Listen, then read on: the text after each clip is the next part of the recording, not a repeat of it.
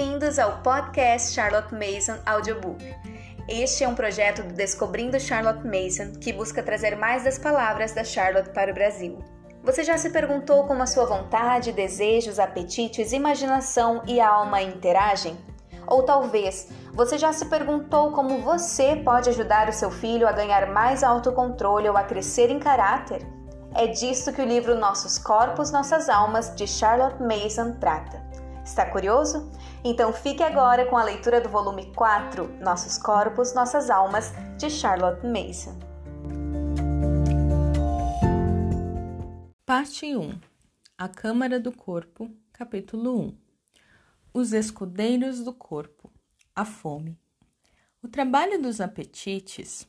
Consideraremos primeiro os escudeiros do corpo não que eles sejam os chefes de Estado, mas no reino da alma humana, como no mundo, muito depende das pessoas menos importantes.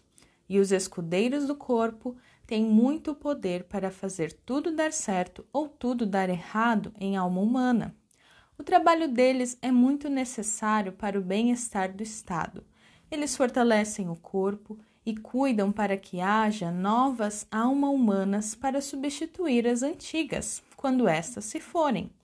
Se cada um cuidasse de seus próprios afazeres e nada mais, tudo iria bem.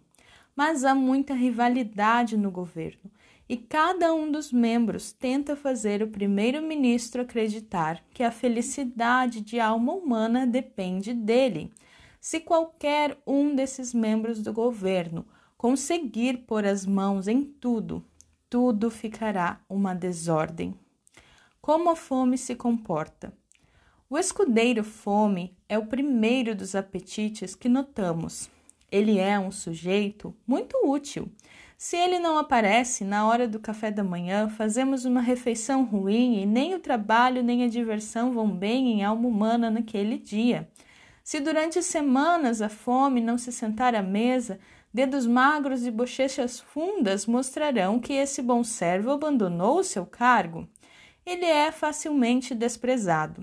Se as pessoas dizem: Eu odeio pão e leite, ou ovos, ou carne de carneiro, ou qualquer outra coisa, e pensam nisso muitas vezes, a fome fica enjoada e vai embora. Mas se eles se sentam para as refeições sem pensar no que estão a comer e pensam em algo mais interessante. A fome os ajuda, pouco a pouco, até que seus pratos se esvaziem e nova matéria é obtida para fortalecer seus corpos. A fome não gosta de guloseimas. Ela gosta de coisas simples e agradáveis, e quando uma pessoa começa a se alimentar de guloseimas, como pastelarias, bolos, muitos doces, a fome se vai, ou melhor, ela muda de caráter e se torna gula. Fome, uma serva. Gula, uma governante. É como gula que ela tenta obter a atenção do primeiro-ministro, dizendo: Deixe tudo comigo e farei a alma humana feliz. A alma humana não desejará nada além do que posso lhe dar. Então começa um tempo tranquilo, Enquanto fome era sua serva, a alma humana não pensava em nada sobre suas refeições, até que chegasse a hora delas. E então elas comia com bom apetite. Mas a gula se comporta de maneira diferente. A gula leva a vítima às janelas do confeiteiro e a faz pensar em qual o sabor disso e daquilo.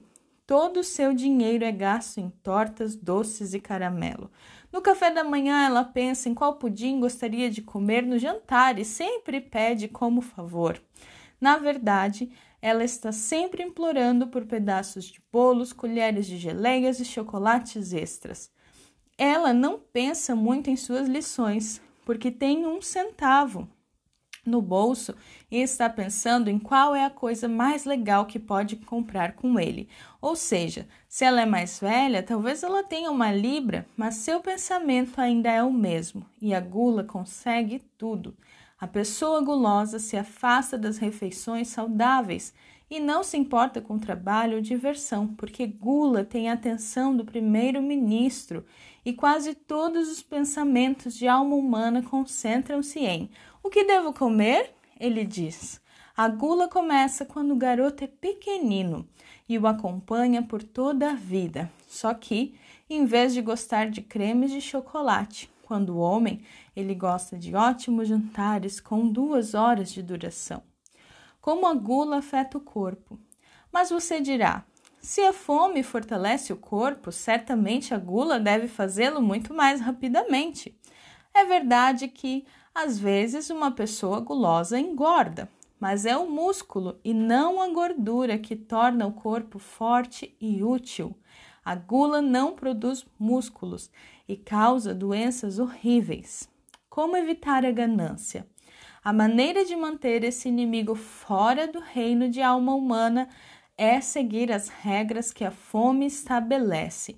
A principal delas é: nunca pense em suas refeições até que elas cheguem, e enquanto você estiver comendo, converse e pense em algo mais divertido do que sua comida.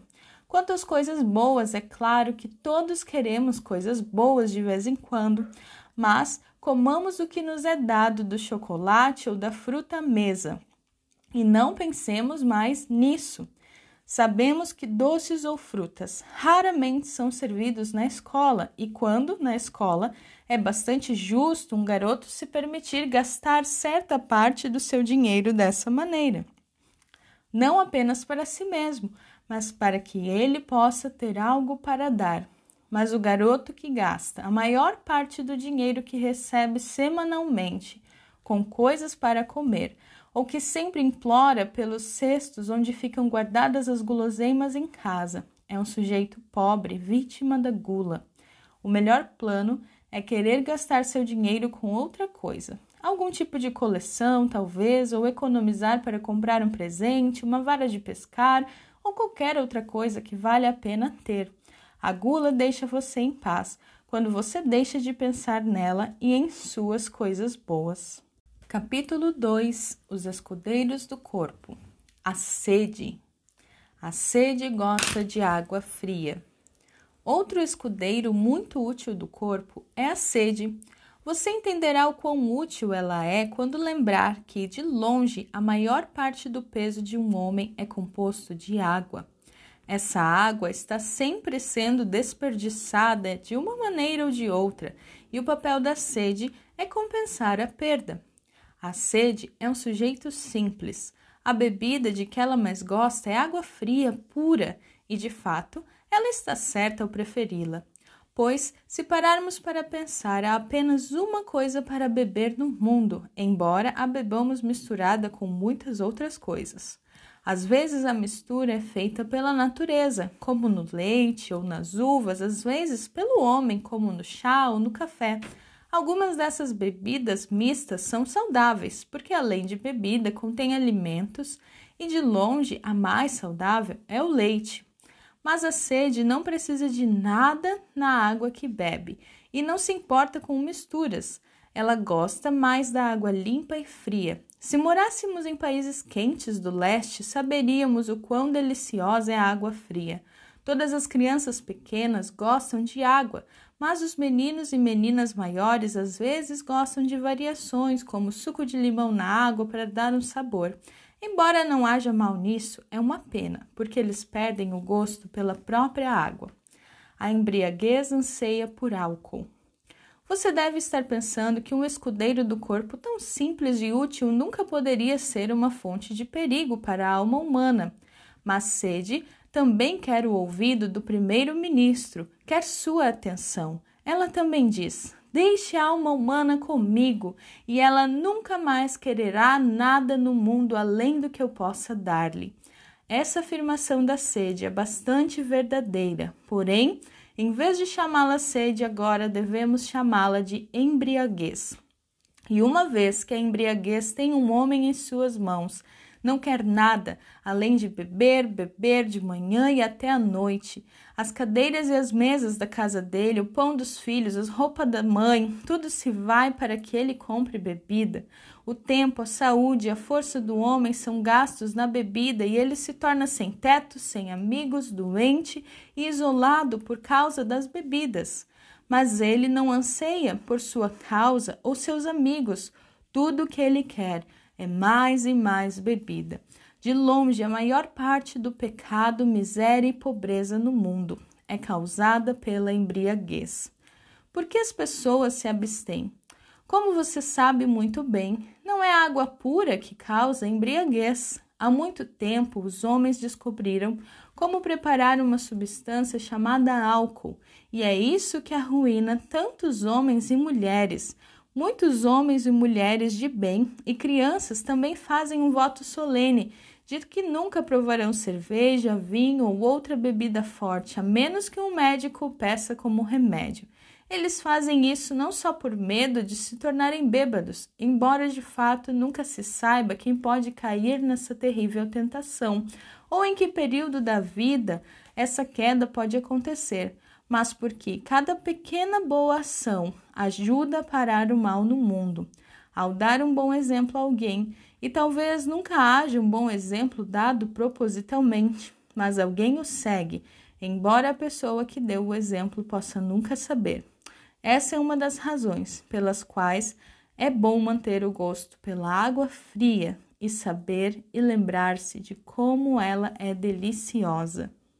Capítulo 3 Os escudeiros do corpo Inquietação e repouso. A inquietação torna o corpo forte. Eu mal sei como chamar os dois escudeiros do corpo que apresentarei agora a vocês, mas ambos são bons servos. Talvez inquietação e repouso sejam os melhores títulos. Você já deve ter notado que um bebê raramente fica quieto quando está acordado.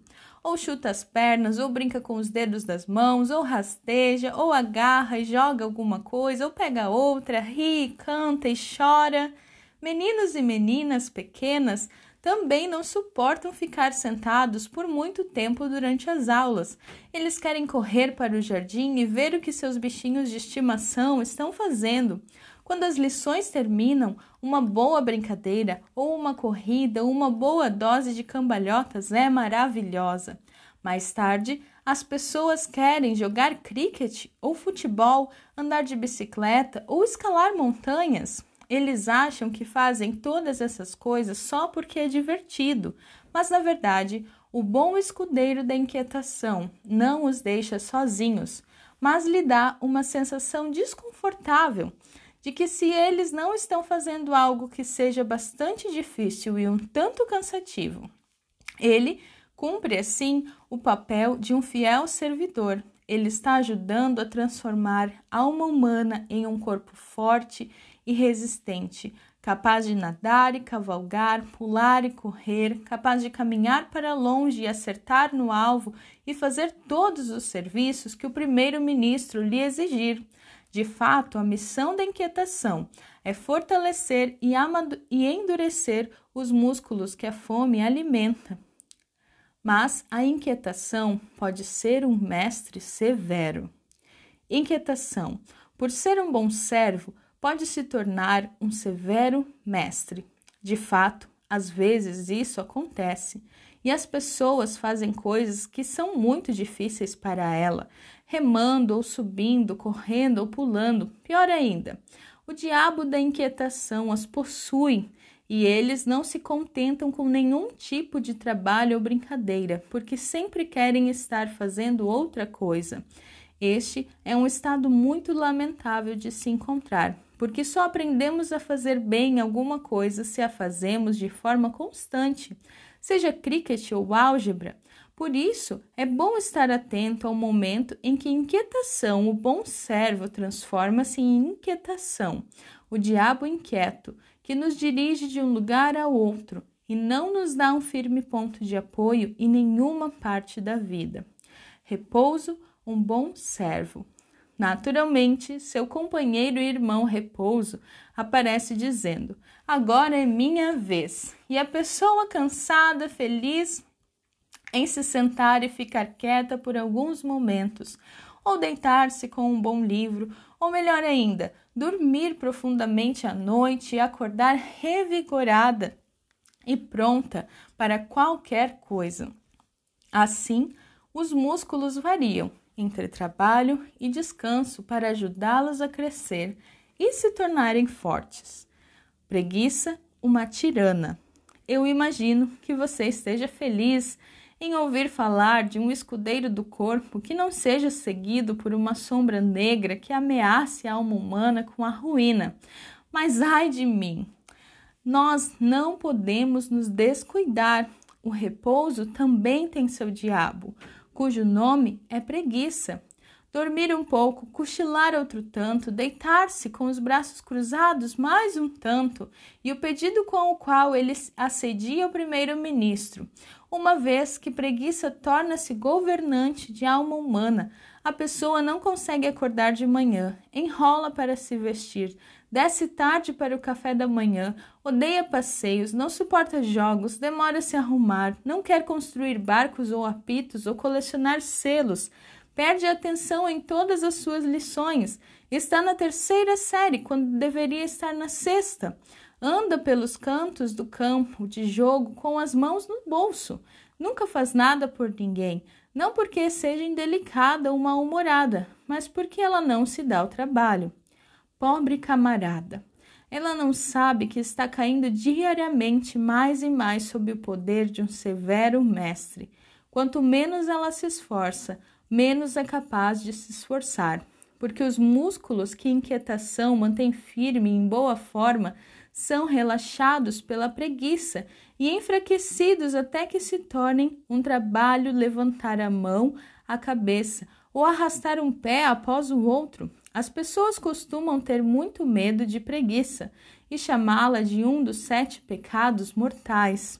Mas de alguma forma as pessoas pensam menos nela hoje Talvez porque achamos tantas coisas para fazer que não conseguimos suportar a preguiça. Mesmo assim, se seus amigos o chamarem de ocioso por não querer brincar ou trabalhar, ou pior, indolente, ou pior ainda, preguiçoso, recomponha-se no mesmo instante, porque com certeza o diabo, a preguiça, está sobre você e assim que estiver sob suas garras, você se encontrará em uma situação muito má e sua vida estará correndo um grande risco de ser arruinada, como se a gula ou a embriaguez tivessem se apoderado de você. Mas tome coragem, a fuga é fácil. Inquietação está em alerta para salvá-lo da preguiça no começo. Levante-se e faça algo, seja no trabalho ou no tempo livre.